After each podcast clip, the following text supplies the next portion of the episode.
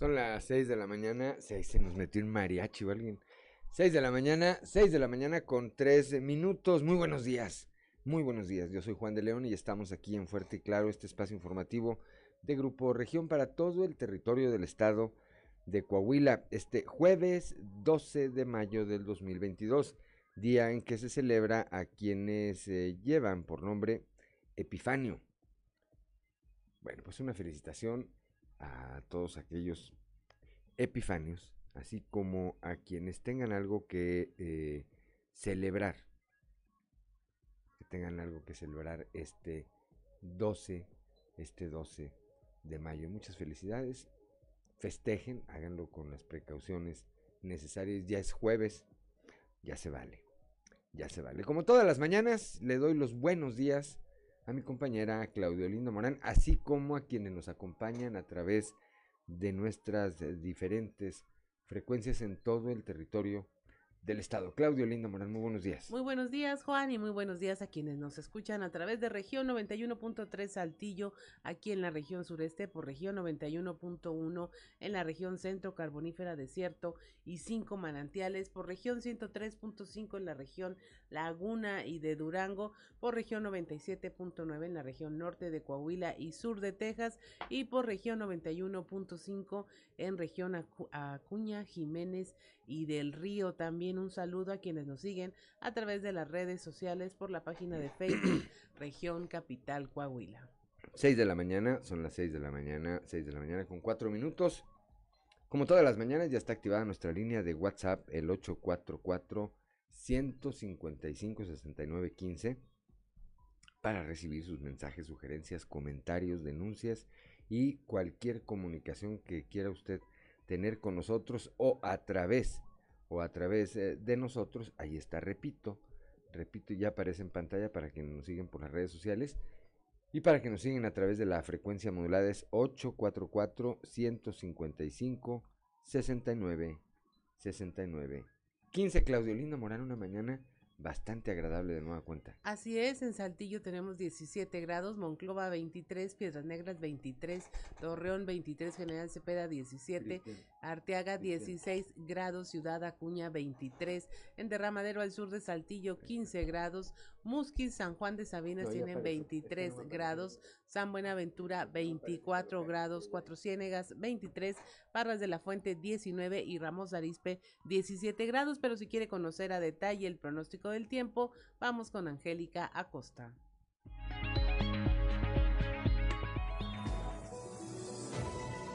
El pronóstico del tiempo con Angélica Acosta.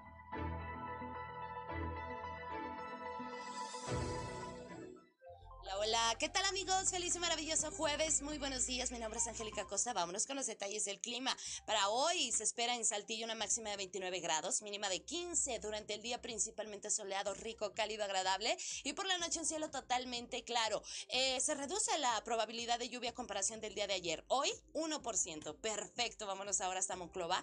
36 grados como máxima, mínima de 22. Durante el día principalmente soleado, cálido, agradable. Y por la noche un cielo totalmente claro algo cálido también por la noche. La posibilidad de lluvia, 2% ahí para Monclova. Perfecto, vámonos hasta Torreón. Torreón máxima de 38 grados, mínima de 23. Durante el día soleado, caluroso.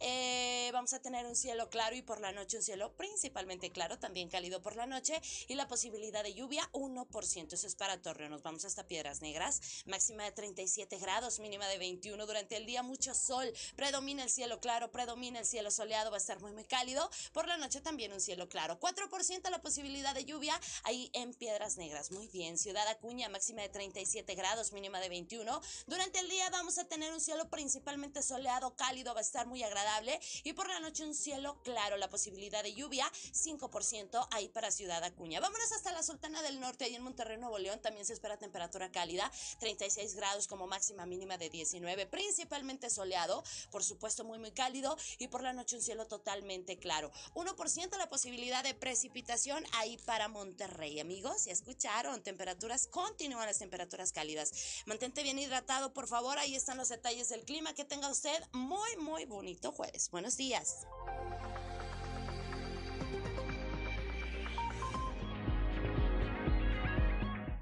Gracias a nuestra compañera Angélica Costa cuando son las 6 de la mañana, 6 de la mañana con 8 minutos. Ya tenemos el mensaje que todos los días nos obsequia don Joel Roberto Garza Padilla ya desde Frontera, Coahuila. Dice, leyendo el libro El Quijote de la Mancha, me he topado con la siguiente reflexión. Cuando entres en el corazón de un amigo, no importa el lugar que ocupes, lo importante es que nunca salgas de ahí. Bien. Bendiciones, dice, bendiciones también para usted, por supuesto, para usted y su familia, por supuesto, don Joel Roberto Garza Padilla, gracias como siempre por su diaria, diaria, diaria este, colaboración. Y vamos ahora con el padre José Ignacio Flores y su sintonía con la esperanza. Prepárate, porque estás entrando en sintonía con la esperanza. Virtudes Cristianas, remedios para la vida diaria para escuchar y ayudar. Un lugar con valor y esperanza para toda la familia. Queda con ustedes el Padre José Ignacio Flores en sintonía con la esperanza.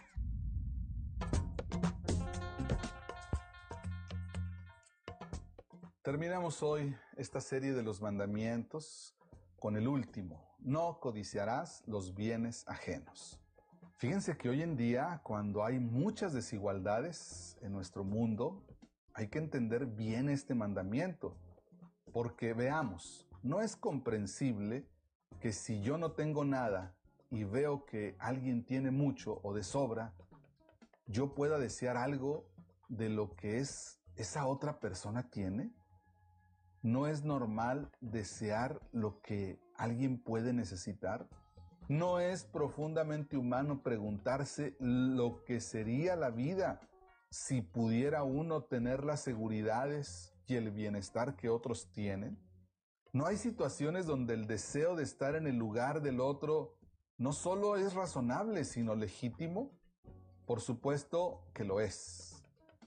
Imaginémonos, por ejemplo, que padeces una enfermedad que te limita y que ves con cierta añoranza la salud que otros tienen. Quizás haya una libertad en llegar a aceptar aquello que no puedes cambiar, pero ¿no es comprensible el aspirar a lo que ves que otros tienen y tú no? O si pasas hambre o carencias en cuestiones básicas, ¿cómo no desear lo que en otras vidas es abundancia y seguridad? Todo esto es comprensible y es humano. Yo creo que este mandamiento va más allá, apunta directamente a la codicia. Hablar de codicia implica un sentido acumulativo, una intención de acaparar. La codicia es mucho más que la necesidad o el deseo. El codicioso es el que quiere almacenar, el que se va dejando apresar por lo que no necesita, el que desea cambiarse por otro no desde la necesidad real, sino desde la envidia de otras situaciones. Ahí hemos dado con otro concepto clave, la envidia, ese demonio que cuando muerde es devastador, esa incapacidad de respetar el bien de los otros o esa búsqueda desesperada de vivir la vida de otros. Y la trampa es que demasiadas veces eso se produce a costa de ser ciego a lo que en la propia vida es oportunidad, bendición o bien propio. Hay toda una reflexión muy necesaria sobre cuáles son los bienes susceptibles de ser poseídos y sobre los límites de esa capacidad de enajenarlos, es decir, de convertirlos en algo ajeno. También hay una reflexión sobre qué es de verdad necesario para vivir y si en este mundo no estamos construyendo demasiadas vidas e historias sobre una desigualdad que no está en ningún caso en el proyecto de Dios. Quizá la vida debería ser algo más sencillo para todos. Pero volvamos al mandamiento y su horizonte. En definitiva, la clave para comprender este último mandamiento es verlo como un camino de liberación frente a la codicia, porque la codicia te hace incapaz de valorar lo que sí tienes. No te permite disfrutarlo y alegrarte. porque la codicia te hace incapaz de valorar lo que sí tienes y no te permite disfrutarlo y alegrarte con ello. Te encierra en la prisión de los anhelos siempre insatisfechos y te lleva a vivir siempre comparándote en lo que siempre sales perdiendo. Que tengas un excelente día. El amor y los valores se han hecho presentes. A partir de hoy, podemos vivir un futuro mejor. Te invitamos a vivir en sintonía con la esperanza y muchas gracias por tu preferencia.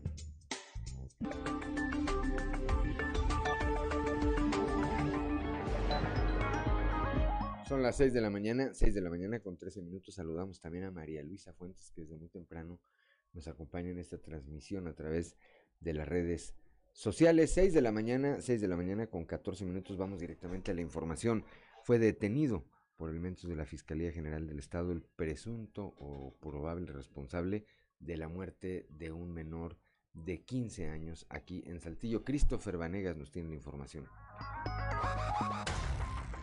Agentes de investigación criminal adscritos a la Unidad Especializada en Investigación de Homicidios Violentos de la Fiscalía General del Estado lograron la detención de Luis N., el presunto responsable del homicidio de un menor de 15 años, quien por celos golpeó en repetidas ocasiones hasta causarle una hemorragia interna por traumatismo craneal, lo que le quitó la vida. Este 10 de mayo, Carlos había ayudado con las labores de festejo del Día de las Madres en la secundaria 10, en donde cursaba el tercer grado. Por la tarde, llegó a su domicilio en la calle de Nubes, en la colonia San Ángel, para apoyar con el festejo de su madrastra y luego ir a la calle de Soques, en la colonia Colinas de Santiago, para celebrar con su madre. Sin embargo, cuando llegó, el novio de una joven que es vecina de su madre comenzó a reclamarle por celos, por lo que inició una pelea entre ambos, en donde Carlos fue golpeado severamente. Presuntamente, Luis, apodado el Huicho, de 18 años, fue la persona que lo golpeó y debido a esto le provocó una hemorragia interna secundaria a un traumatismo craneal, lo que le quitó la vida en la Clínica 2 del Seguro Social, hasta donde fue llevado por sus familiares. Por tal motivo, agentes de investigación criminal iniciaron con las indagatorias y durante la mañana de este miércoles detuvieron a la persona implicada. Sin embargo, la detención fue por posesión de narcóticos, por lo que continúan con las investigaciones para solicitar la orden de aprehensión por el delito de homicidio e iniciar su proceso legal en el Centro de Justicia Penal. Para Grupo Región informó Christopher Vanegas. Son las 6 de la mañana, 6 de la mañana con 15 minutos, que no se le haga tarde. Claudio Linda Morán. La muerte de Ana Isela, la mujer que fue encontrada en su auto eh, fallecida, se investigará como feminicidio. Se tiene identificado al presunto responsable. Se presume que sea un amigo de su hijo. Christopher Vanegas nos informa. Tras las diligencias realizadas por agentes de investigación criminal adscritos a la Unidad Especializada en Investigación de Homicidios Violentos de la Fiscalía General del Estado, ya se tiene la identidad del probable responsable de la muerte de Anisela, quien podría ser un amigo de su hijo, que le debía una fuerte cantidad de dinero a la víctima. De acuerdo con las investigaciones, el probable responsable de la muerte de la mujer de 54 años que fue localizada sin vida en el interior de su vehículo en la colonia Herradura podría ser un amigo de su hijo identificado como Alexis, a quien fue a buscar a la colonia Guerrero para cobrarle 20 mil pesos que le debía. Según la necropsia, la causa de la muerte de Ana Isela fue una asfixia mecánica secundaria por una sofocación, por lo que quien le quitó la vida le tapó las vías respiratorias hasta causar su muerte. Es por esto que la unidad especializada en investigación de homicidios violentos de la Fiscalía continúa con las diligencias para dar con el paradero del presunto responsable de estos hechos, llevando a cabo las investigaciones como un feminicidio. Esto se debe a que toda muerte violenta de una mujer en el Estado se investiga en primera instancia como un feminicidio, por la perspectiva de género. Sin embargo, esto puede cambiar al paso de las investigaciones o bien se puede reclasificar el delito al momento que sea judicialice en el Centro de Justicia Penal. Para Grupo Región informó Christopher Vanegas. Son las 6 de la mañana, 6 de la mañana con 17 minutos. 6 de la mañana con 17 minutos, que no se le haga tarde. 20 homicidios violentos van en la región sureste en lo que va del año. Cristo Vanegas tiene el dato. De acuerdo con la Unidad Especializada en Investigación de Homicidios Violentos de la Fiscalía General del Estado, en la región sureste se han presentado de enero a la fecha 20 homicidios violentos, de los cuales 18 ya fueron judicializados. La coordinadora de esta unidad, la licenciada Beatriz Vázquez, dio a conocer que en lo que va del año se han judicializado 18 de estos casos que se han presentado durante el 2022. Detalló que en total son 20 los homicidios violentos que se han presentado, por lo que el 80% de estos casos se ha logrado la detención de los presuntos responsables, gracias al trabajo de los agentes de investigación criminal adscritos a esta unidad. Respecto a los casos faltantes, detalló que se continúan con las investigaciones pertinentes para poder esclarecerlos y dar con el paradero de los presuntos responsables, enfatizando que ya se tiene un gran avance en las investigaciones para poder dar con ellos e iniciar con los procesos legales, detallando que estos homicidios se presentaron uno en el rancho Las Varas y otro en la colonia Misión Cerritos. Para Grupo Región informó Christopher Vanegas. Son las 6 de la mañana, 6 de la mañana con 18 minutos. Claudio Linda Moreno. Se registró una carambola de cinco vehículos alrededor de las 8 de la mañana de ayer miércoles. Esto en Ciudad Frontera, Ángelo Grimaldo, director de la corporación, indicó que el responsable huyó del lugar, dejando en el sitio a todos los lesionados, entre los cuales hay una mujer embarazada. Hoy al filo de las 8.14 recibimos una llamada de auxilio eh, en el área de bomberos de, Ciudad Frontera y acuden dos unidades, una, una, unidad de bomberos y una ambulancia. Y nos encontramos con una colisión de, cinco vehículos. Eh, en este caso, uno de ellos al parecer huyó, que fue el que propició el, accidente. Originó que golpeó en la parte trasera un vehículo que se, que se dirigía de oriente a poniente o de frontera hacia San Buenaventura invadió carril y colisionó con otros tres vehículos. Desafortunadamente hubo personas lesionadas. Estamos hablando de cuatro personas que resultaron lesionadas. Este, al parecer van estables afortunadamente, pero sí son dos femeninas y dos, dos masculinos. Eh, acudió también como apoyo la Cruz Roja porque era, eran cuatro lesionados y ahorita reportan que hasta el momento están estables afortunadamente las cuatro personas. Son cinco vehículos, los más dañados fueron dos vehículos y los otros tres que te menciono, uno huyó y dos fueron de daños muy leves. Ya son las seis de la mañana, seis de la mañana con 20 minutos. Estamos en Fuerte y Claro.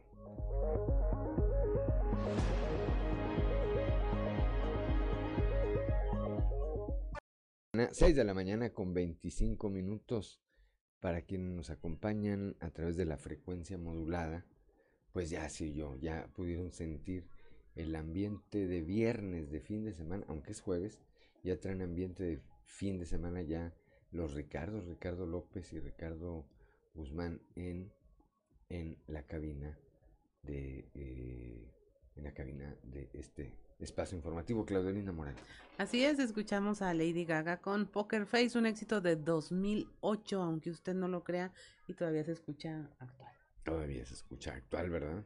Así es. Muy bien, 6 de la mañana con 26 minutos, un camión, vamos a Piedras Negras, un camión del transporte de pasajeros terminó volcado luego de participar en un accidente allí en la colonia Villa Herrera.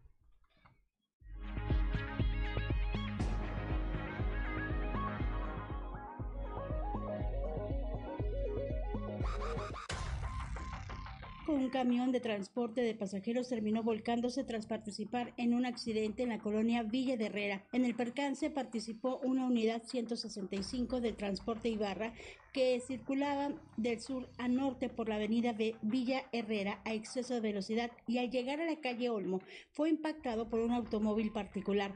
Por el impacto, el auto Dodge Avenger, quien no respetó el señalamiento de alto, le pegó a un costado al camión, lo que provocó que este volcara y se impactara con dos vehículos más que estaban estacionados, siendo así una sub Chevrolet Squidnox y otra Chevrolet Uplanich.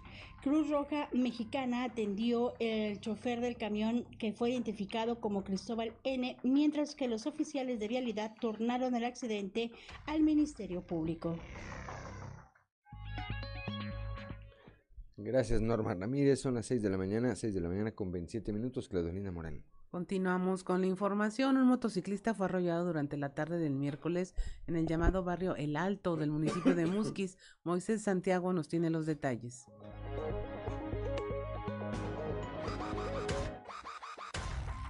Un motociclista fue arrollado durante la tarde de este miércoles en el barrio El Alto del municipio de Musquis. Paramédicos de la Cruz Roja acudieron para brindarle auxilio.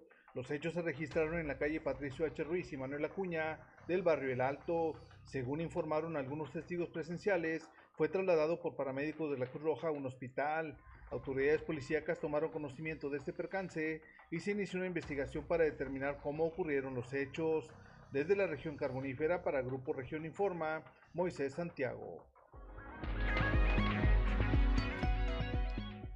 Son las 6 de la mañana con 28 minutos. Allá mismo en la carbonífera, otro accidente de un motociclista. Moisés Santiago. En el cruce de Hermenegildo Farías y Paseo de los Leones, un motociclista se impactó contra una camioneta Forescap color negro, quedando tirado en el pavimento.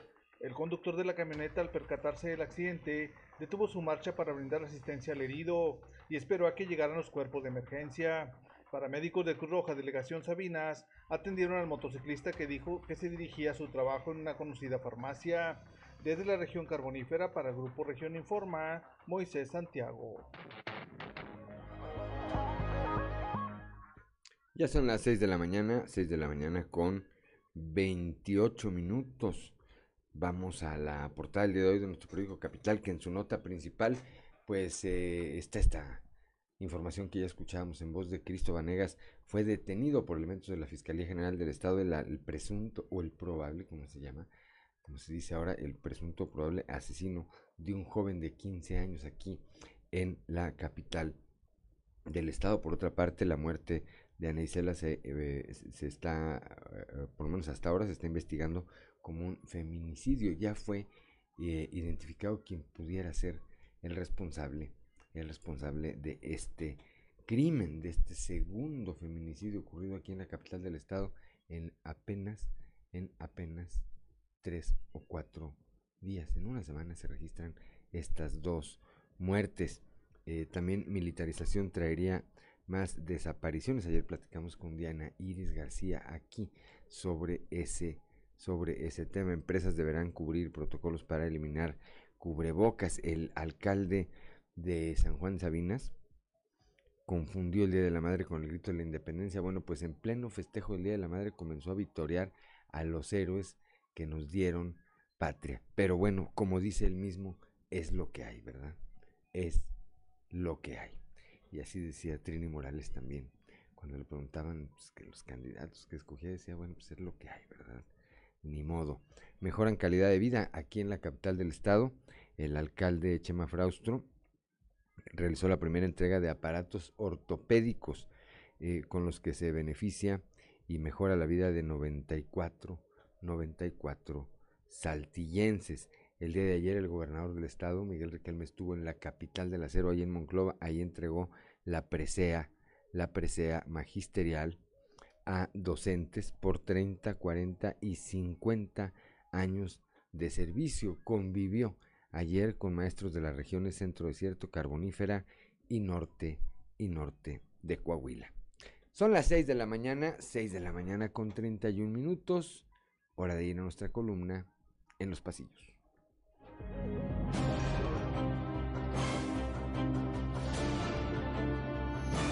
Y en el cartón de hoy, abstenerse, que nos muestra el presidente de México Andrés Manuel López Obrador, quien tiene un enorme cartelón que dice, se solicitan doctores especialistas, abstenerse aspiracionistas, tecnócratas, clase medieros, neoliberales, fifís y médicos no afines a la 4T. Y luego él, con lápiz en mano, nos dice, los cubanos cumplen con los requisitos. Desde que soy gobernador no he faltado a un solo evento del Día del Maestro. Les aclaró ayer el mandatario estatal Miguel Riquelme a un par de maestras en el evento celebrado en Monclova. ¡Bravo! ¡Bravo! Este sí es mi ídolo. Y es que al momento de arribar al evento en el que se reconoció a los maestros, un par de ellas le dijo muy efusivamente al gober, qué bueno que vino observación que tomó de muy buen humor al Ejecutivo Estatal, que sin embargo no dejó pasar la ocasión y explicó que ha encabezado estos eventos desde que asumió ese cargo. maravillosa jugada, jugó magníficamente la partida entera. A la celebración acudieron además el secretario de Educación, Francisco Saracho, quien por primera vez participó en estos eventos como titular del ramo, y el secretario de Inclusión y Desarrollo Social, Manolo Jiménez, quien se tomó foto con cuanto maestro se lo pidió. Presentación del libro Familias Enredadas, hoy en el Congreso local que preside Lalo Olmos, en un evento organizado por las diputadas Mayra Valdés y Lucelena Morales. El libro es de Laura Coronado y habla sobre la crianza de los hijos. Por la capital del estado anduvo el alcalde de Parras, Fernando Orozco, quien se reunió con el secretario de gobierno, Fernando de las Fuentes, para analizar diversos puntos, entre ellos la coordinación entre ambos órdenes de gobierno para seguir trabajando en aspectos como desarrollo económico y seguridad. Oh, me gusta. ¡Hey! Esto podría ser lo nuestro. Son las 6 de la mañana, 6 de la mañana con 33 minutos. Vamos, Claudio Linda Morana, un resumen de la información nacional.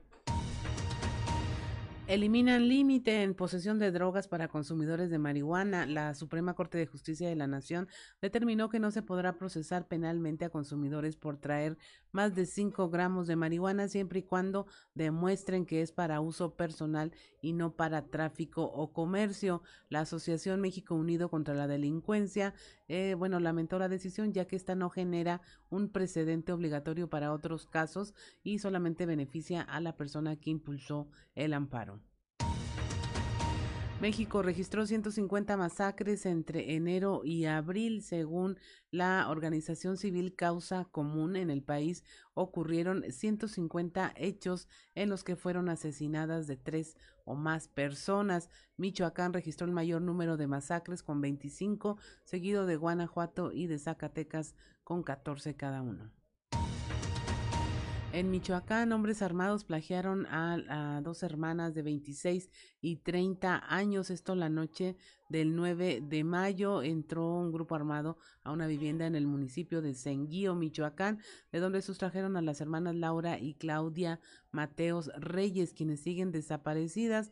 Los criminales las tomaron por la fuerza y antes de llevárselas golpearon a más familiares que estaban en la casa, mismos que han sufrido de extorsiones para presuntamente devolver a las hermanas sin que se haya concretado su liberación. En Sonora, dos mujeres asesinaron a una madre eh, de 33 años para robarle a su bebé. Iris Yasmín y Vanessa Lisbeth fueron detenidas ya por los delitos de feminicidio, tentativa de feminicidio de Adriana de 33 años, privación ilegal de la libertad de su madre Gavina y de robo en contra de la menor Alison Guadalupe de 44 días de nacida. Robaron jueces 60 mil casas de Infonavit. En Nayarit, dos ex jueces fueron vinculados a proceso por el caso de despojo de casi 60 mil viviendas en el sexenio pasado, esto mediante juicios ficticios entablados por apoder, apoderados legales que a través de litigios iniciados entre 2013 y 2018 se adjudicaron bienes inmuebles a favor del Infonavit. Mario Alberto Cervera López y Braulio Mesa Ahumada son los imputados por estos delitos. Finalmente en el Congreso de Nuevo León se aprobó un nuevo protocolo ALBA, esto para activar de inmediato la búsqueda de mujeres, niñas y adolescentes desaparecidas en el marco de la crisis de inseguridad por la desaparición de mujeres en esta entidad. Y hasta aquí la información nacional. Son las 6 de la mañana, 6 de la mañana con 36 minutos. Bueno, casa llena, noche allá en Ramos Arispe en el concierto de Magneto, ¿verdad? Estaba, no sé cuánta gente le quepa a la plaza, eh, ¿10 mil? Pues si eran 10 mil, o sea, los que le quepan a la plaza, la verdad es que estaba repleto. Y entiendo que eh, la, este, este festejo con motivo del Día de la Madre, este concierto organizado por el Ayuntamiento Ramos Arispe concluyó sin, sin novedad mayor, es decir, con saldo, con saldo blanco. Ahí fue mucha raza a recordar viejos tiempos, de hace 40 años, Magneto, hace 40 años, y todavía andan ahí, ¿verdad? Así es. Muchachones, son unos muchachones.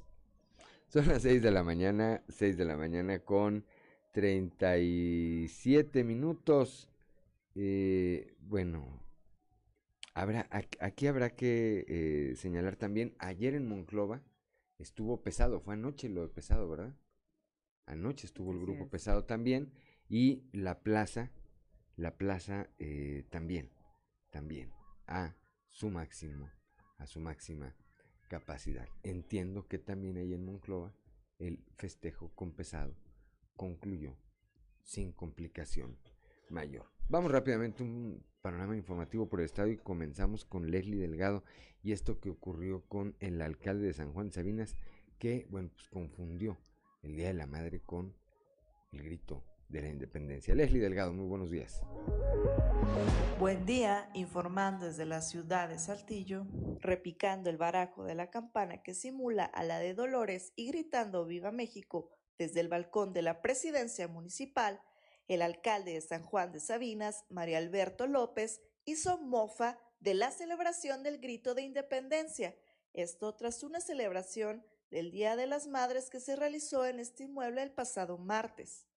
Cabe mencionar que esta falta de respeto fue exhibida en sus redes sociales oficiales, burlándose de un acto histórico y aprovechándose del poder que tiene para indebidamente hacer uso de estos símbolos, por lo que su actuar fue cuestionado y reprobado por los internautas. Algunos comentarios lo señalaron como ignorante y ridículo, además de una falta de respeto hacia un acontecimiento tan significativo para los mexicanos.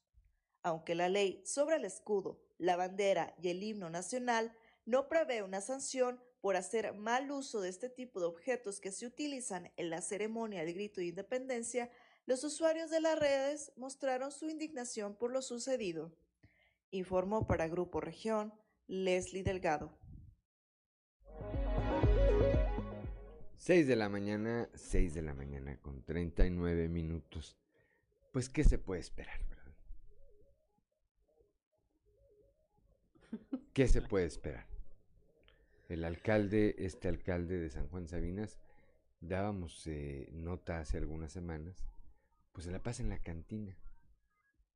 Y la gente dice, es que así es él. Así es él. Y él dice, pues es lo que hay.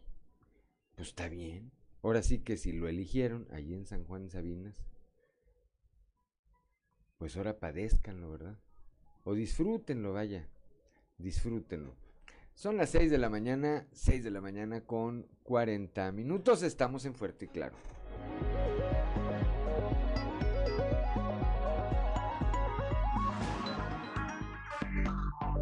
Enseguida regresamos con Fuerte. Son las 6 de la mañana con 45 minutos. Ahora se me pusieron románticos, Claudelinda Morán.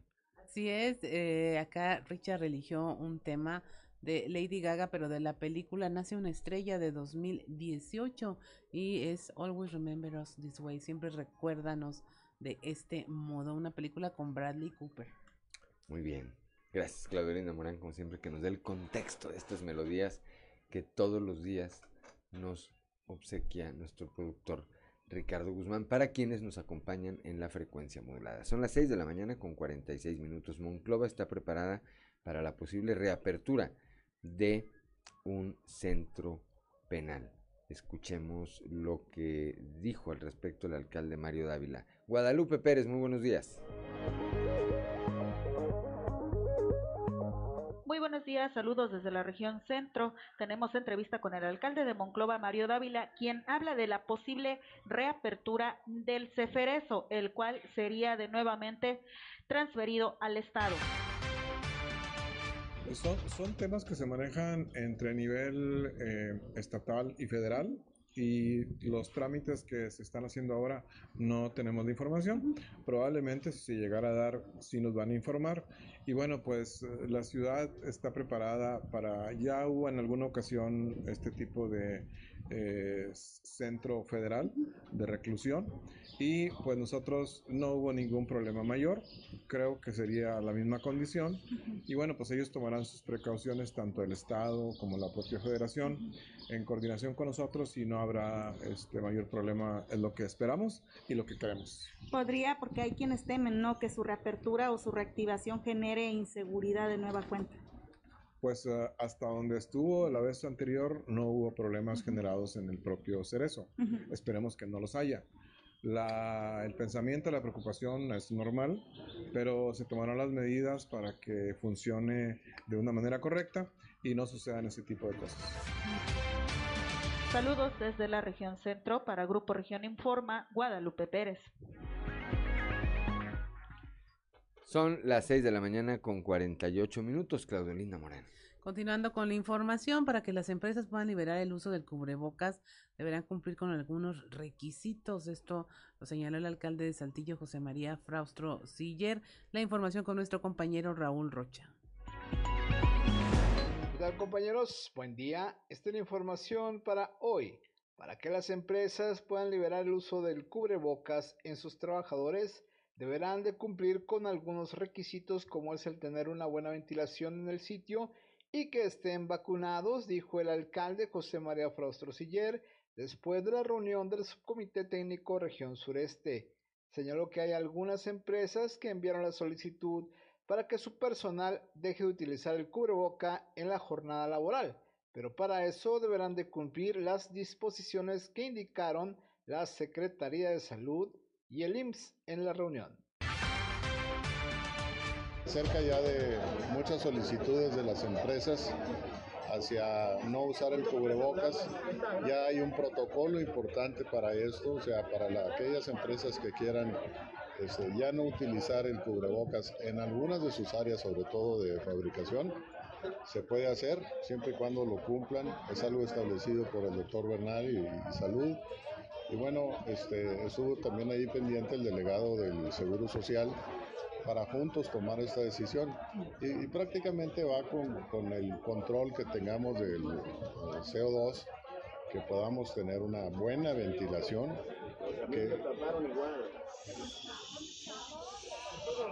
Entonces, este. Me hubiera atropellado ahorita. Y que tengan muy buena ventilación en los lugares. Y, y el eh, delegado del Instituto del Seguro Social insistía como condición en que estén vacunados este, toda la gente que cuente, con la que cuentan las plantas. Esta es la información para el día de hoy. Buen día.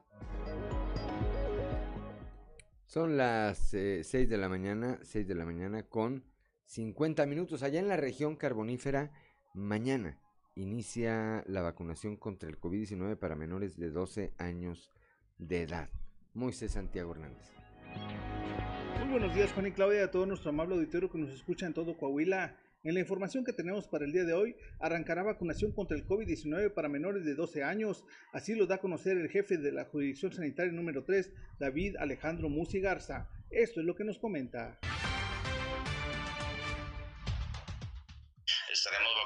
Gimnasio municipal de Nueva Rosita con 2.000 dosis disponibles. Eh, lo que hay que hacer es registrarse en la página de mi vacuna si ya tienen los 12 años cumplidos y aún no reciben ninguna dosis, ya que muchos de nuestros menores de, de estas edades pues fueron vacunados en, en, la campaña binacional en la frontera, en la vacunación transfronteriza, pero para todos aquellos que por alguna razón no pudieron acudir, no fueron contemplados en esta ocasión, pueden acudir al gimnasio municipal de Nueva Rosita para aplicar la, su primer dosis de, de esta vacuna Pfizer contra el COVID y posteriormente estaremos dando las fechas de los demás municipios donde también llevaremos a cabo esta, esta misma vacuna. De 12 años cumplidos a, a, en adelante, ¿verdad? La campaña va dirigida a los niños de 12 a 14, ya que en anteriores ocasiones hemos vacunado ya de los 14 años que cumplen 15 durante este 2022. En adelante, el biológico es Pfizer, es el único que está autorizado para su uso en menores de 18 años. Esta es la información que tenemos para todos ustedes desde la región carbonífera para Grupo Región Informa, su amigo y servidor Moisés Santiago. Que tengan un excelente día. Son las 6 de la mañana con 52 minutos, Claudelinda Morán. Integrantes del anterior patronato de la Unidad Deportiva de Torreón serán citados para comparecer ante la Contraloría Municipal, esto por las anomalías por más de un millón de pesos que se detectaron en el proceso de entrega-recepción. La información con nuestro compañero Víctor Barrón. Muy buenos días amigos de Grupo Región en temas de la comarca lagunera. Integrantes del anterior patronato de la Unidad Deportiva de Torreón serán citados a comparecer por la Contraloría Municipal, producto de las anomalías por más de un millón de pesos que se detectaron en el pasado proceso de entrega-recepción. De esto habló la secretaria del ayuntamiento en la Perla de la Laguna, Natalia Fernández Martínez, a quien vamos a escuchar. Ya, ya se tiene un informe preliminar respecto a la, a la, a la información. La Contraloría Municipal ya, ya lo está eh, haciendo las diferentes situaciones de, de, de, las citas a las personas que son responsables. Y bueno, pues en el, los van, en próxima, los van a llevar a comparecer respecto a la situación de la entrega-recepción.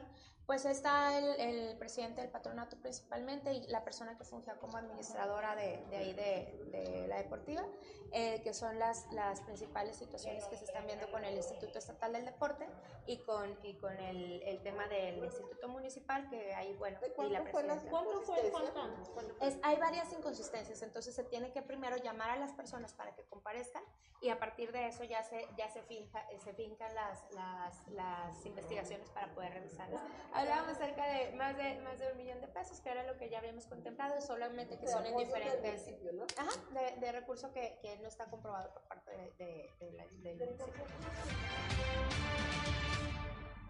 Esto es todo en la información. Desde La Laguna reportó Víctor Barrón. Un saludo a todo Coahuila. Son las 6 de la mañana con 54 minutos. Vamos a la región lagunera ya con Víctor Barrón. No, vamos a Piedras Negras, perdón, con Norma Ramírez le interesa al ayuntamiento integrarse al sistema anticorrupción. Muy buenos días, esta es la información desde Piedras Negras. La alcaldesa Norma Treviño Galindo se reunió con Juan Carlos Guzmán Escobedo, representante del Consejo de Participación Ciudadana del Sistema de Anticorrupción del Estado de Coahuila y Zaragoza. El funcionario estatal manifestó que le dio mucho gusto haber platicado con la alcaldesa y los funcionarios de Tesorería, Contraloría y Jurídico del municipio, ya que le interesa que se firme un convenio con el gobierno del Estado en temas de prevención, investigación, sanción, además de la fiscalización y control de los recursos públicos. A promover que se, eh, se firme un convenio con el Estado, con, con, el Sistema Estatal Anticorrupción, para este, involucrarse en los temas de prevención, de investigación y de sanción eh, para aquellos funcionarios que cometan actos de corrupción. Eh, esa es la tarea principal del sistema. Eh, también invitarlos a que adopten el ICIFIER, que es un instrumento para autoevaluación de la ética pública que ha dado muy buenos resultados en las instituciones que así lo han adoptado y que el Consejo de Participación Ciudadana está impulsando a través del el Comité Coordinador del Sistema para que sea adoptado por todos los municipios y vayan teniendo eh, una autoevaluación en la ética pública y de fortaleza institucional en ese sentido que es la corrupción. Para Fuerte y Claro, Norma Ramírez. Gracias a Norma Ramírez allá desde Piedras Negras. Ya son las 6 de la mañana, 6 de la mañana con 56 minutos, que no se le haga tarde. Soy Juan de León, estamos en Fuerte y Claro. 7 de la mañana con dos minutos y usted nos sigue a través de la radio, escuchamos Rain on Me con Lady Gaga y Ariana Grande. Este está incluida en su álbum Cromática de 2020. Un buen tema para casi fin de semana, Ricardo Guzmán. Y continuamos con la información y es momento de escuchar eh, las efemérides con Ricardo Guzmán, si usted quiere saber qué ocurrió un día como hoy.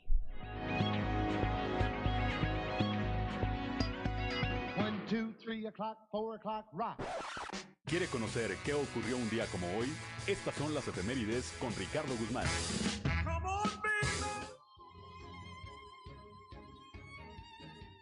Un día como hoy, pero de 1889, nació el militar mexicano Abelardo Rodríguez, quien se distinguió como revolucionario, gobernador de Sonora y presidente de México de septiembre de 1933 a noviembre de 1934. También, el 12 de mayo pero de 1905, el presidente de México Porfirio Díaz decretó que las Islas Marías, ubicadas en el Pacífico Norte mexicano, fueran destinadas al establecimiento de una colonia penal. Y un día como hoy, pero de 1914, el general constitucionalista Francisco Murguía tomó la plaza de Piedras Negras, obligando al ejército federal a replegarse a Monclova, Coahuila.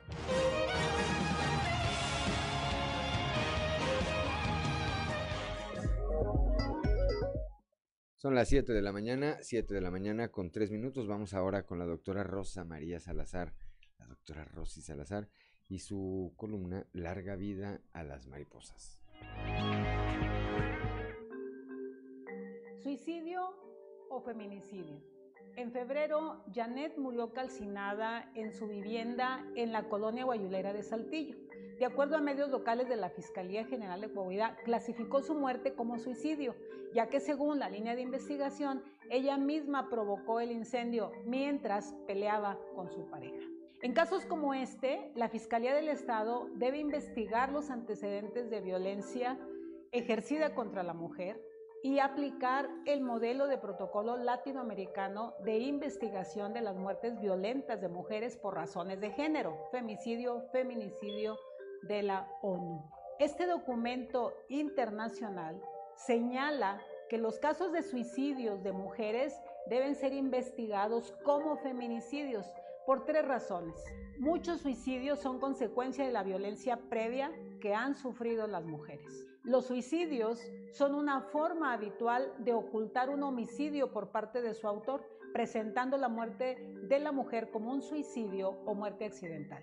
Y finalmente, pueden ser un argumento usado por las personas a cargo de la investigación criminal para no investigar el caso y archivarlo como suicidio.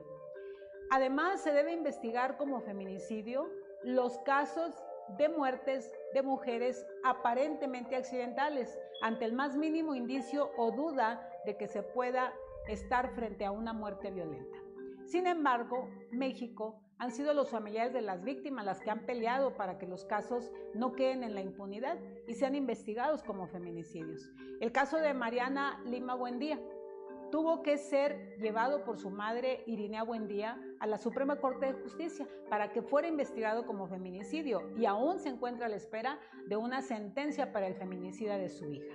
Lesbi Berlín fue encontrada sin vida en la UNAM. Las autoridades determinaron que se trató de un suicidio. Más tarde, las protestas, la presión en redes sociales y de familiares hicieron que el delito se reclasificara a feminicidio agravado y que su agresor hoy enfrente una pena de 52 años de prisión. O el caso de María de Jesús Jaime Zamudio, Marichuy, asesinada presuntamente por un profesor y un estudiante del Instituto Politécnico Nacional, cuya madre Yesenia Zamudio aún espera que los responsables sean llevados ante la justicia gritando, tengo todo el derecho a quemar y a romper, no le voy a pedir permiso a nadie porque yo estoy rompiendo por mi hija. Y la que quiera romper, que rompa. Y la que quiera quemar, que queme. Y la que no, que no nos estorbe.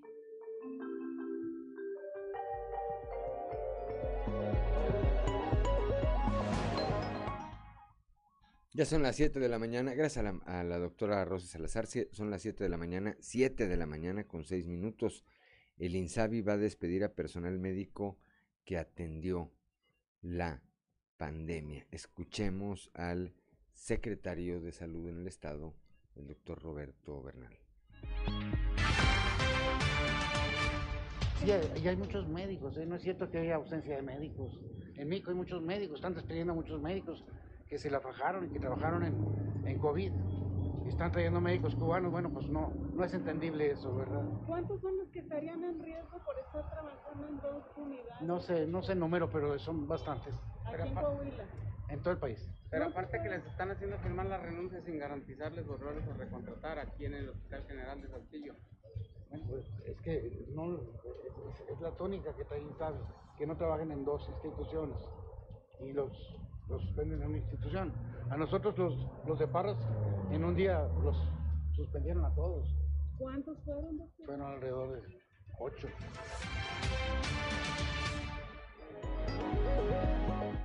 Ya son las 7 de la mañana con 7 minutos, Claudelina Morán. En el estado, el Instituto Mexicano de Seguro Social mantiene solo 20 camas a nivel delegacional para atender a pacientes con COVID-19, señaló el delegado de Coahuila, Leopoldo Santillán. En realidad estuvimos trabajando paralelamente cuando estaban reconvertidos los hospitales. Hoy en día ya con menos actividad COVID están restaurados los hospitales, solo tenemos una reserva de 20 camas a nivel delegacional en los dos centros CEMEX y realmente está, estamos en la recuperación de servicios diferidos. Obviamente que lo que es consulta de especialidades y cirugías es donde estamos eh, intensificando más y en atenciones preventivas integradas, que es el Prevenims. Esto se está llevando a cabo en 20 jornadas intensivas acumuladas, donde estamos trabajando al sexto y séptimo día a marchas forzadas y recuperando la, la programación de todos estos servicios entre semana con el 100% de las unidades. Entonces al día de hoy ya llevamos un 78% aproximado de recuperación. Este, esperemos que para el mes de agosto, julio-agosto estemos pues prácticamente ya en lo ordinario.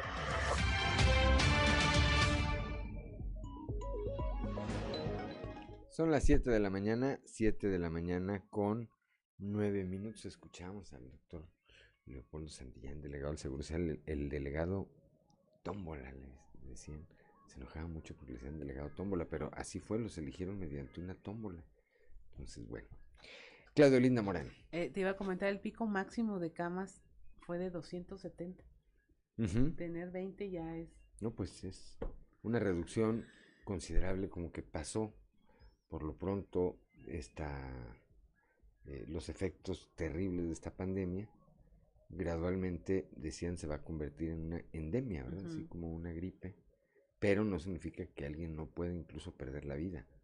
La recomendación es vacunarse.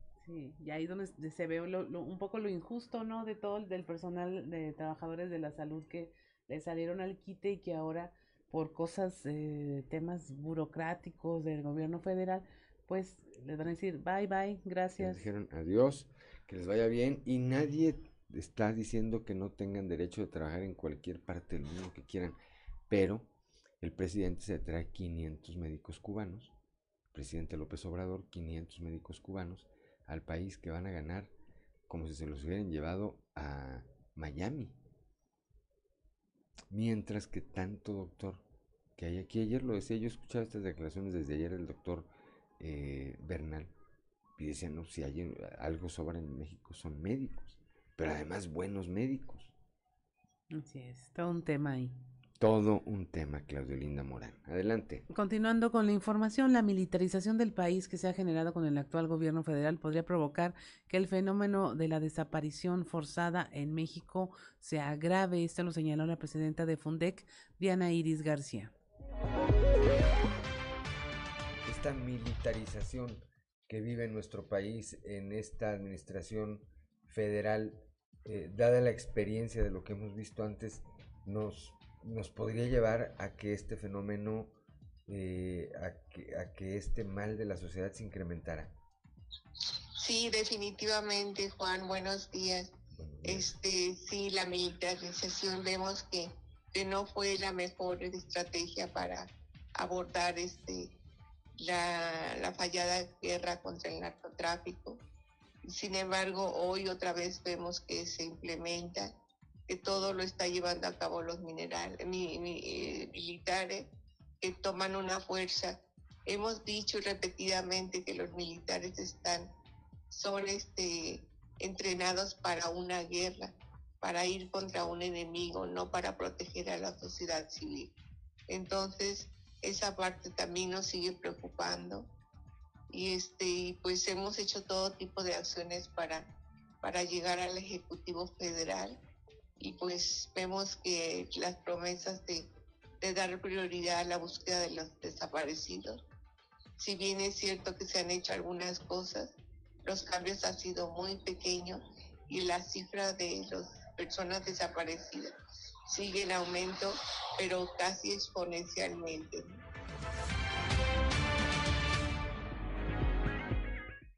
Son las 7 de la mañana con 12 minutos. Refuerzan seguridad en escuelas. Con ayuda de vecinos, escuchamos al secretario de Educación Pública, Francisco Saracho Navarro. El término de Semana Santa fueron aislados los distintos actos que se dieron en distintas partes del estado y es es obvio que, para nosotros el hecho de que se ha vandalizado determinado centro escolar, de que lo hemos rehabilitado con, eh, pues que la cisterna, el cable, rehabilitación de los sanitarios y posteriormente ver algún acto en, un centro escolar pues afecta directamente pues a los niños, a los jóvenes, a los maestros.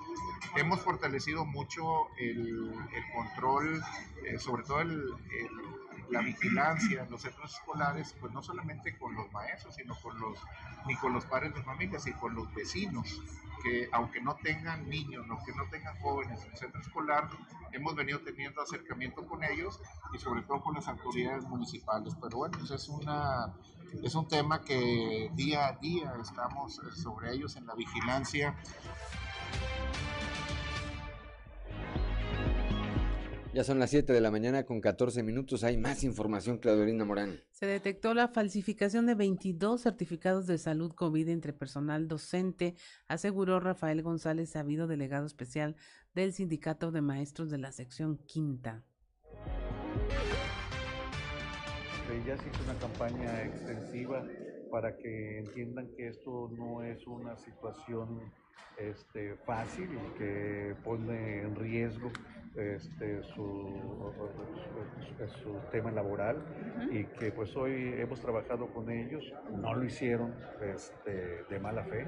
Eh, algunas situaciones y circunstancias, como ustedes, padres de familia, también reconocen, dos años enclaustrados en la pandemia, problemas nerviosos con las compañeras y compañeros, este, situaciones familiares difíciles, se les murió los papás, o sea, hay que ponernos en el zapato de los compañeros y entender el por qué, con el miedo de irse a, su sector de salud para que les den una, una este, incapacidad, pues bueno, se resguardaron y pensaron que era una situación fácil. Yo lo entiendo, no es sencillo, este, pero tenemos que ponernos en el zapato de ellos y ya este, hemos salido de esa situación. ¿Cómo cuántos maestros fueron los que Ah, fueron alrededor de 22 de todo el estado, ¿no? más o menos. Pero eso ya es un tema totalmente este, superado. Ya son las 7 de la mañana, 7 de la mañana con 15 minutos, allá en Monclova.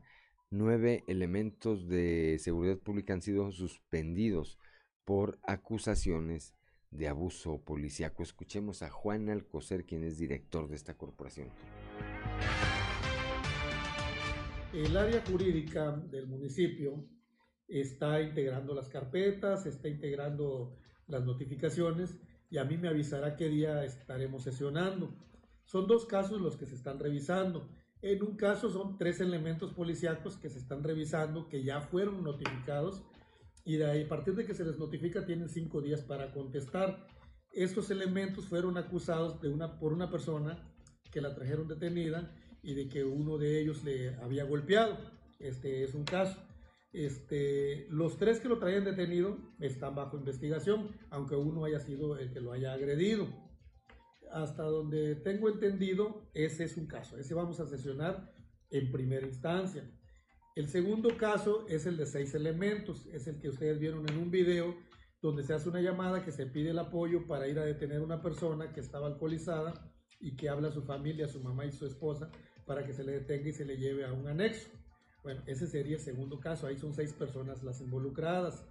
Aun cuando nada más una sea la que se ve que golpea, pero todos participaron en la detención. Esa va a ser una segunda sesión. También ya fueron notificados y a partir de la notificación quedan suspendidos. Entonces estamos hablando de nueve policías de dos casos diferentes son los que están suspendidos y que se van a tratar en dos sesiones, porque son dos.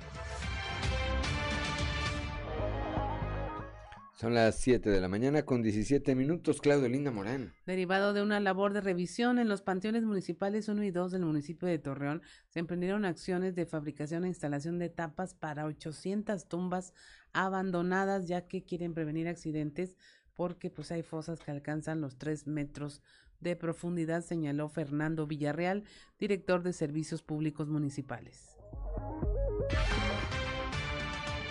Y vamos a seguir también con la construcción de tapas para las fosas que están descubiertas, que los dueños no, no, no han visitado en muchos años y se va quedando, se van destruyendo.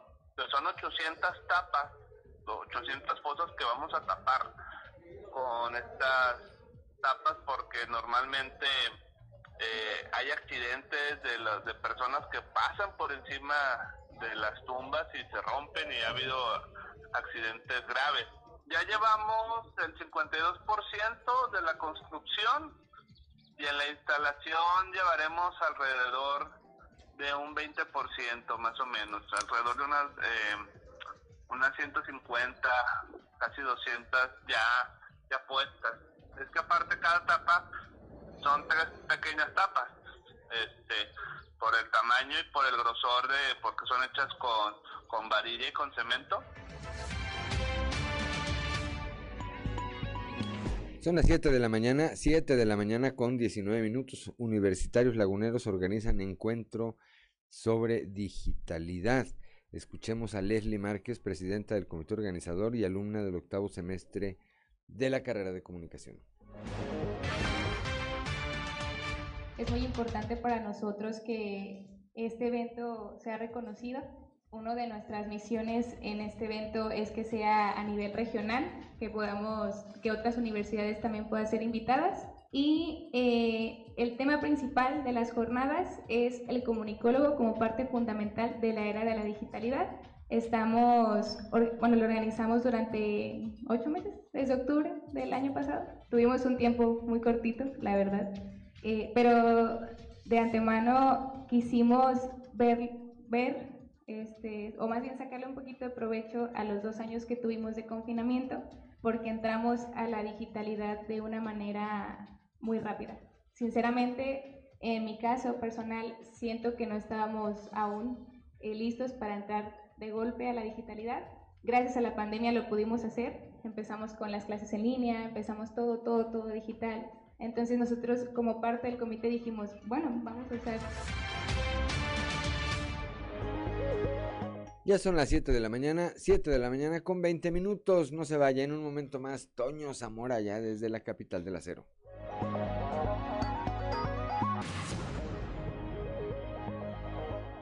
Ya son las 7 de la mañana, 7 de la mañana con 25 minutos. Antes de ir con Toño Zamora, que ya está en la línea telefónica, le mandamos rápidamente un saludo al pequeño Emilio Narváez, que nos viene escuchando a bordo pues no de su vehículo, porque está muy chiquito para tener vehículo, pero viene con su papá y entonces ahí viene escuchando este espacio informativo. Saludos, saludos Emilio Narváez, Dios te bendiga, que vengan para ti puras bendiciones. Toño Zamora desde la capital del acero, muy buenos días. Buenos días Juan, buenos días a, las personas que nos sintonizan a esta hora. Ayer hubo dos eventos en Monclova, eh, en la unidad de seminarios de de la, Universidad Autónoma de Coahuila. En uno de ellos, eh, el rector Salvador Hernández Vélez recibió, junto con alumnos y maestros de la Unidad Norte, al general brigadier del Estado Mayor Gabriel Martínez García. Ahí el comandante de la sexta zona militar impartió la conferencia Cultura de la Seguridad Nacional por su importancia para el desarrollo de nuestro país. Y luego, en, eso fue en la aula magna, luego en la unidad de seminarios estaba eh, el gobernador Miguel Riquelme, estuvo Manolo Jiménez Salinas, secretario de Inclusión y Desarrollo Social, pues en la entrega de, reconocimientos a los profesores de las secciones 5 y 38 del Sindicato de Trabajadores de la Educación, eh, y ahí fíjate que como que Manolo quiso cabecearle eh, tantito, pero cabeció para el lado de donde estaba la voz de, o para donde estaba mirando el, gobernador. Dijo, Manolo, pues yo creo que también te anotas ahí con un carro para rifarlo aquí con los profesores. Eh, ya el gobierno del estado había anunciado dos de esos vehículos que serían rifados y bueno, pues Manolo no tuvo más remedio que decir, no, pues sí, le entro y fueron tres los vehículos, los carros que se rifaron entre los profes que, se les reconoció su, su antigüedad laboral. Yo, eh, luego por la noche, pues también hubo un evento en la plaza principal de Monclova, Juan, eh, mucha gente, donde eh, Manolo Jiménez acudió en representación del gobernador Miguel Riquelme y pues por ahí fíjate lo que son las cosas, ¿no? O sea, ahí se escucharon gritos de arriba Manolo y todos con Manolo y así por el estilo, ¿no? O sea, hace que parece que ya eh, está la mesa prendida para la elección del próximo año, mi Juan. Así es, van eh, avanzando, van avanzando las cosas en este año que ya es eminentemente político. Es decir, hay quienes decían que el próximo año no, este año ya es político. Y están ocurriendo todas estas cosas, Toño Zamora. Sí, definitivamente, no están uh, acudiendo este tipo de situaciones. Eh, incluso estaba leyendo ahorita algunos medios nacionales donde en algunas columnas ya se maneja el nombre de Manolo Jiménez como próximo este candidato del PRI al gobierno del estado. Pero lo que yo no entiendo es que dice que también va hombre en el estado de México y, y, o sea, yo, yo sigo pensando, hay equidad, tiene que ser hombre, mujer, mujer, hombre, ¿cómo va a ser Juan? Mira, mañana te voy a dar toda la explicación jurídica, ahora sí, Toño. Es que aquí hubo una reforma, acuérdate, en el mes de febrero. de tal manera que ah, aquí, aquí, claro, aquí puede ser candidato o candidata. Si el, el, electo, si el electo, Toño, si el electo, vamos a suponer que resultara electa una gobernadora de quienes se inscriban para participar o de quienes se registren para, para participar en la elección constitucional el próximo año, fuera una gobernadora. Dentro de seis años, Toño, tendría que ser, todos los partidos tendrían que postular un hombre. Ajá, ah, ok, sí. Y en este caso, bueno, si en esta elección del el próximo año, quien resulte ganador de la elección constitucional es un hombre, es decir, si tenemos gobernador hombre, en la elección de los, de los, eh, dentro de seis años, en la sucesión, tendrían todos los partidos la obligación de postular mujeres, salvo en los casos de las candidaturas independientes. Tengo información en el sentido de que la Suprema Corte de Justicia de la Nación impugnó ese acuerdo de, los diputados locales. Eh, yo la verdad he estado buscando información eh, sí coinciden algunos legisladores de que sí es, pero que tienen confianza en que todo se va a solucionar en los próximos días, ¿no? Es decir, que quede la ley tal y como, como la establecieron aquí en Coahuila los legisladores locales. Así es. Así es. A ver qué sucede, mi Juan. Pues vamos a estar pendientes, vamos a estar pendientes, Toño. Como siempre, muchas gracias. Hasta mañana. Excelente jueves, Toño Zamora, 7 de la mañana, 7 de la mañana con 31 minutos. En un momento más vamos a estar platicando, como todos los jueves, con Yanko Abundis, nuestro amigo allá desde la Ciudad de México, experto en finanzas personales.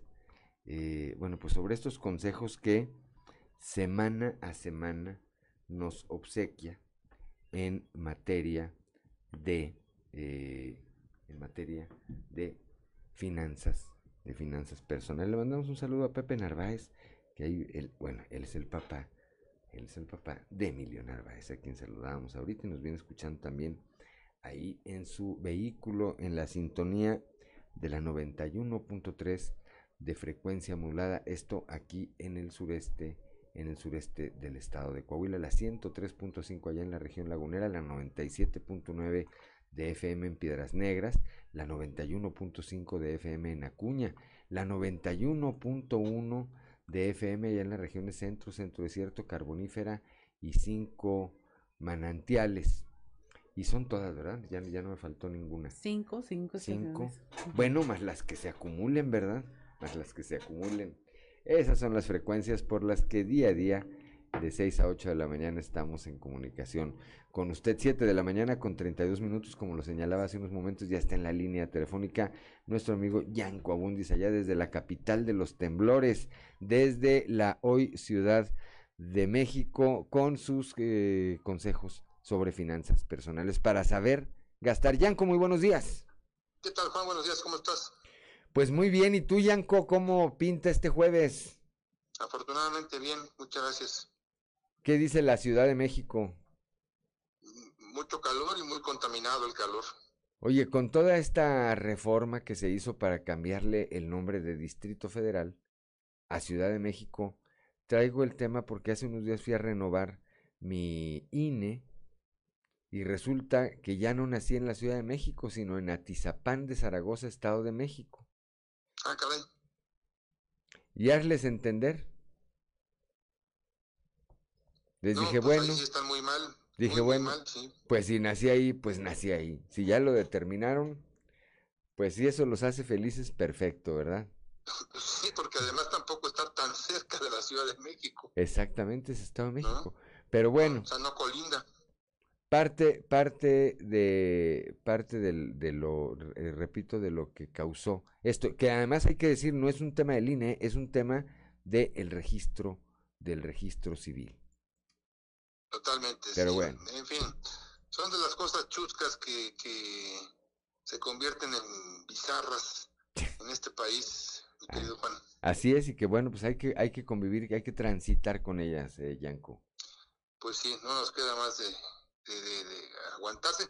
O buscar un cerrito, irnos a la punta del cerro y vivir ahí con un borreguito, una vaquita, unos jitomatitos, algo de marihuana que ya se puede sembrar. ¿no? Sí, ya se, ahora sí que ya, ya, ya hay permiso. Exacto. Si cuando no había se sembraba, Yanko, pues ahora imagínate. Eh, Así es, Juan. ¿Qué tenemos esta semana, Yanko Abundis? Entrando en materia, Ujú. ¿te sobra dinero, Juan? No, ¿Y entonces por qué gastas como si sobrara? Es una reflexión que todos deberíamos de hacer, Juan. Porque fíjate, ¿a qué quiero llegar? El dinero, y eso pues no estoy diciendo algo nuevo, Ajá. el dinero te da poder. Cuando tú cobras tu quincena, Juan, te sientes poderoso. Cuando llega el reparto de utilidades, el aguinaldo, el bono, cuando te dan el domingo en la casa, ¿sí? Todo esto hace que te sientas poderoso. Sí, Entonces, pues la cartera está gordita, ¿no? sí, Pues traes la quincena, traes ahí mil, mil quinientos, mil pesos, tres mil. O sea, bueno, pues, pues soy el rey del mundo, ¿no? ujú, Y cuando la cartera está gorda, gastas como si te sobra la gana. Hay un estudio muy interesante, ¿no? Que yo hice hace algunos años. ujú. Tú sabes, Juan, que las empresas grandes y algunas medianas tienen comedor para empleados. Así es. Estos comedores están, la mayoría están muy bien montados. Tienen nutrióloga, nutriólogo, tienen chef profesionales, una dieta súper balanceada, muy sano y además está subsidiado. Esto quiere decir que la empresa paga una parte y a ti te cobra otra chiquita. Y esta chiquita, estamos hablando, Juan, de, ¿qué te gusta? 18 pesos, 25, 30, 34 pesos, ¿no? Sí. Ni en casa comes así, Juan. No, no, no, no, me queden claro. O sea, la verdad, o sea, ni, ni así de sano ni así de barato. Ni así de barato. ¿sí? ¿Qué pasa el día de la quincena, mi querido Juan? El comedor está vacío. Porque la gente se sale. Sale a comer. Porque la gente tiene dinero. Porque la gente se siente poderosa. Y ahí te va. Resulta que están los partidos de la Champions League. Porque yo no entiendo por qué a los europeos se les ocurre programar los partidos en la noche, en la noche de ellos, que es la hora de la comida de México. O sea, ya ni la friegan. Es culpa de ellos, ¿no? Sí. Por- porque nos ponen ahí el, el Real Madrid contra el Barcelona, ¿no? A las 2, 3 de la tarde, que es justo a la hora de la comida, además caen en quincena, y entonces los 18, 20, 25, 30, 34 pesos que me iba a costar la comida en la oficina, ¿sí? en mi lugar de trabajo, pues se convierte en 200, 300 pesos, dependiendo del número de cervezas. Cuando Si menos. penales, y si se van a penales, Juan, Sí. bueno, pues ya fueron 500 pesos, 600 pesos. No, pues ya fue uno a dar a la casa en la hora de la cena, ya no de la comida, Yanko. y avanza la quincena. y entonces pues regreso al comedor de la empresa. Y ya hacia finales de la misma, pues ya ni al comedor alcanzo a, llegar, o sea, ya ni siquiera alcanzo a pagar 25 o 30 pesos, sino que me llevo un trastecito con lechuga, porque estoy a dieta, ¿no? Una tita de atún y ya como ahí en mi lugar. La pregunta, Juan, es, ¿se vale? O sea, ¿se vale por un momento de esparcimiento estar sufriendo muchos días durante la quincena? Pues a mí me parece que no. Pero si te sobra la gana, haz lo que te pegue la gana. Y el problema es que muchos actuamos así, muchos, muchos, muchos, me incluyo, por supuesto. Porque es la sensación, eh, bueno, la sensación de que te sobra dinero y lo otro, la sensación de poder, lo que dices tú, Yanko, esa liberación. Exactamente, es esa combinación, porque, pues, se siente bien bonito comprar, se siente bien bonito gastar, se siente bien bonito decir otra ronda, yo pago, ¿no? Así que, pues, el mundo ya se va a acabar, para eso trabajamos tanto, dice uno cuando se quiere justificar un gasto, ¿verdad? Las de toda la vida, Juan, que ya lo sabemos y hemos dicho muchas veces aquí, ¿no? Y quién quita lo bailado, etcétera, etcétera. ¿Sí? La pregunta, Juan, es si, si vale la pena, ¿no? Este ratito para pasármela sufriendo. Ahora, algo muy importante. Esto es antipatrimonial, Juan. Porque te puede quedar un bonito recuerdo de ese partido, de las 25 cervezas que te tomaste, ¿sí? De la francachela con tus cuates, pero pues eso no hace que generes patrimonio, Juan. Sí, al contrario. No quiero ser el Grinch. No, no quiero, siempre lo digo, ¿no? Porque luego por ahí me acusan de que, de que es el regaño de la semana. No, no es regaño, es, es generación de conciencia y reflexión, Juan. ¿Sí? Si tienes esos 500 pesos y 600, 800 para tomar de las cervezas que quieras, y no en la quincena, dos veces a la semana, tres o cinco o diez, pues adelante, que Dios te bendiga. Pero no actúes como si te sobrara el dinero, Juan. Ese es el tema. Responsabilidad. Es responsabilidad, porque si no te quejas nunca en la quincena y nunca te hace falta eso que gastaste el día del partido, pues entonces hazlo. Tiene, significa que tiene los márgenes. Sí, pero mejor quédate en la empresa, date una vuelta a la manzana, come rápido, salte a dar una vuelta a la manzana y pues ahí le echas un ojo al partido en todos los restaurantes que tienen sintonizado, ¿no? Lo que hablamos de la Champions League. O como yo, Yanko, que todos los días me ponen lonche. Entonces, se come uno el lonche. Pues, pues, sí. ¿Eh? Sí, entonces, bueno, abusados con la reflexión. No actuemos como si nos sobrara el dinero, porque a nadie en clase media le sobra el dinero, a nadie es a nadie, Juan. Nadie, eso ¿Sí? en eso tienes razón.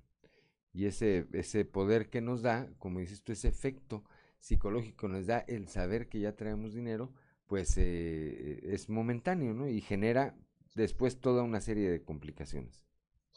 Así es, Juan, así que hay que estar abusadas y abusados. Gastar bien. Saber gastar, dice Yanco Abundis. Gracias, Yanco Abundis, como todos los jueves. Te mando un abrazo. Un saludo hasta allá, hasta la Ciudad de México. Igualmente por allá, gracias. Buenos días, 7 de la mañana con 41 minutos. Estamos en Fuerte y Claro.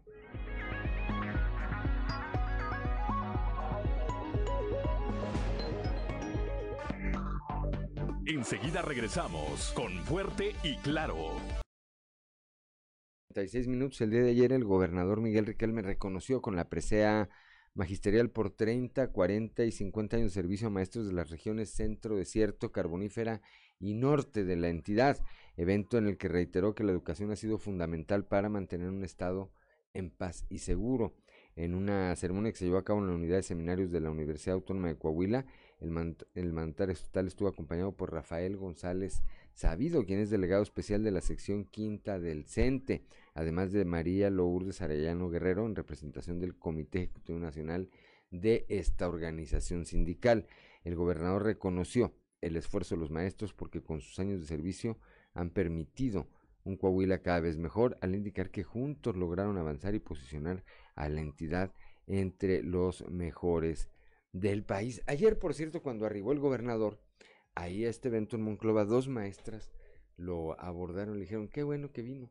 Y ya, eh, cuando ya estaba dando su discurso, el gobernador les dijo, a ver, cuando me dijeron esto sentí como si no hubiera venido o como si no o, como si nunca viniera a los eventos del magisterio dijo desde que entré de gobernador he venido y he estado en todos los en todas las celebraciones de eh, que se hace a el eh, personal al personal de eh, docente a los maestros vaya que año con año se les celebra y se les se les reconoce. De buen humor y todo, por supuesto, no, no fue un reclamo ni mucho menos, pero le llamó la atención al gobernador, dijo, sentí como si, como si no hubiera venido el año pasado, como si nunca viniera, dijo, no, todos los años vengo. Este, de inmejorable humor ayer, el mandatario estatal allá, en la capital del acero. Son las 7 de la mañana, 7 de la mañana con 48 minutos, Claudio Linda Morán. El alcalde José María Fraustro Sillera, acompañado de su esposa Beatriz Dávila de Fraustro, encabezó la primera entrega de aparatos ortopédicos a 94 saltillenses, quienes verán mejorada su calidad de vida.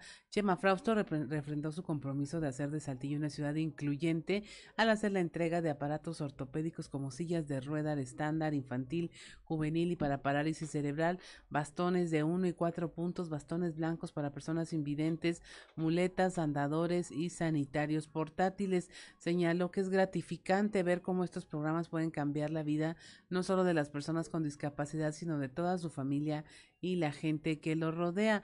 El alcalde señaló que con esta entrega se llega a un total de 120 aparatos ortopédicos entregados en lo que va de la administración municipal, además de beneficiar con el programa de apoyos económicos a mil familias donde algunos de sus integrantes tienen alguna discapacidad. Son las 7 de la mañana, 7 de la mañana con 49 minutos. Vamos al resumen de la información nacional. Eliminan límite en posición de drogas para consumidores de marihuana. La Suprema Corte de Justicia de la Nación determinó que no se puede procesar penalmente a consumidores por traer más de 5 gramos de marihuana siempre y cuando demuestren que es para uso personal y no para tráfico o comercio. México eh, registró 150 masacres entre enero y abril de este año, según la organización civil Causa Común. Ocurrieron 150 masacres, es decir, hechos en los que fueron asesinadas tres o más personas. Michoacán registró el mayor número de masacres con 25, seguido de Guanajuato y de Zacatecas con 14 cada uno. En Michoacán, hombres armados plagiaron a dos hermanas de 26 y 30 años.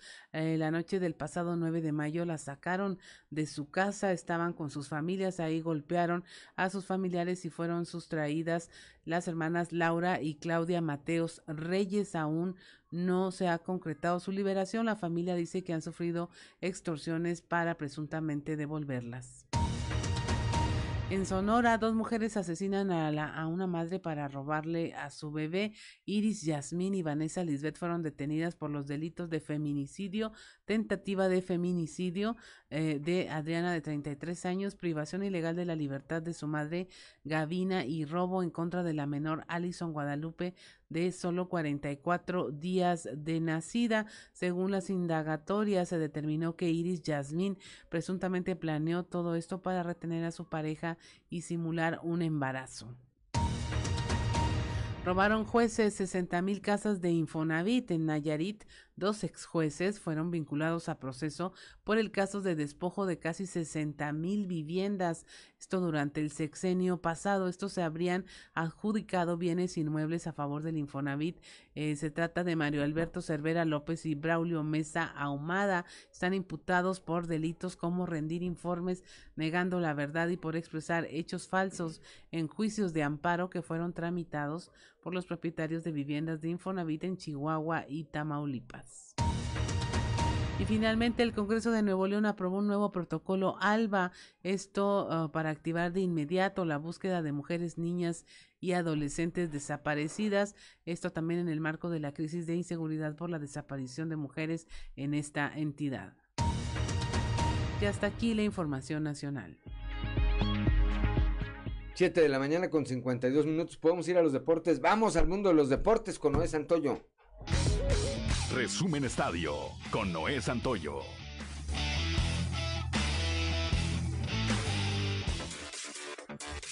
Ni siquiera el mejor equipo de la fase regular del clausura 2022 se salva del drama en la liguilla. Este miércoles comenzó la fiesta grande y fue con un juegazo en el que el Atlético San Luis empató de último minuto a dos goles al líder Pachuca, que por momentos lució agobiado por el club peor clasificado de los ocho sobrevivientes y que tuvo opciones para ganarlo. Los locales fueron un rival digno para los Tuzos. Sin embargo, pagaron caro dos errores ante el equipo que tuvo la mejor ofensiva a lo largo de 17 jornadas y que hoy no falló las dos más claras que tuvo frente al marco de Marcelo Barovero. También el otro encuentro entre Puebla y América resultó con un empate a un gol y fue un partido equilibrado con pocas opciones interesantes y en los que los de Fernando Ortiz aprovecharon una jugada a balón parado para sacudir a un corrioso cuadro local al que tampoco le alcanzaron las ideas para obtener un mejor resultado. La franja se había puesto en ventaja ante las Águilas con gol de Ariestigueta y con el 1 a 1 global, todo se definirá en la vuelta este sábado. El día de hoy continúa la actividad a las 19 horas con el encuentro entre Cruz Azul y Tigres. Dos horas más tarde Chivas se medirá en el clásico tapatío a los rojinegros del Atlas. En actividad de la Liga Mexicana de Béisbol, Jorge Luis Castillo lanzó seis entradas de estrés imparables, cuatro ponches y una base. Además, Rodolfo Amador se fue de 4-3 con cuatro remolcadas para que los aceleros de Monclova regresaran la blanqueada al vencer 12 carreras por cero a los rileros de Aguascalientes y de esta manera emparejar la serie. El día de hoy se realizará el tercero y decisivo juego de la serie. Los lanzadores probables por la visita subirá al montículo Wilmer Ríos y por los rileros será Dani Díaz. Ricardo Serrano produjo a Misael Rivera en la sexta para romper empate a 5 y darle a Zaraperos el triunfo de 7 carreras a 5 sobre Mariachis de Guadalajara para igualar la serie en el Madero con triunfo para Romar Méndez con labor de 1.1 entradas que ingresó desde la sexta y selló el triunfo en la fatídica. Ataque tempranero de los generales de Durango permitió definir a su favor el segundo juego de la serie, 9 carreras a 2 sobre el godonero de la Unión Laguna, para empatar también la serie que se celebra en el Estadio Francisco Villa, en la unidad Alacrana. Hoy se definirá la serie en el cuartel duranguense, anunciándose Luis Gámez para abrir por Unión Laguna, mientras que Alexis Portillo lo hará por generales.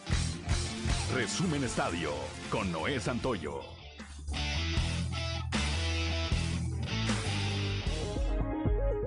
Son las 7 de la mañana con 55 minutos y ahora sí nuestro productor Ricardo Guzmán nos dice, vámonos, se acabó, se acabó. Gracias, gracias por el favor de su atención, por habernos acompañado a lo largo de estas dos horas de las 6 hasta prácticamente las 8 de la mañana. Lo esperamos, lo esperamos mañana, mañana ya de viernes a la misma hora, a partir de las 6 y hasta las 8 de la mañana aquí en Fuerte y Claro, un espacio informativo de Grupo Región bajo la dirección general de David Aguillón Rosales. Yo soy Juan de León y le deseo que tenga usted el mejor de los días.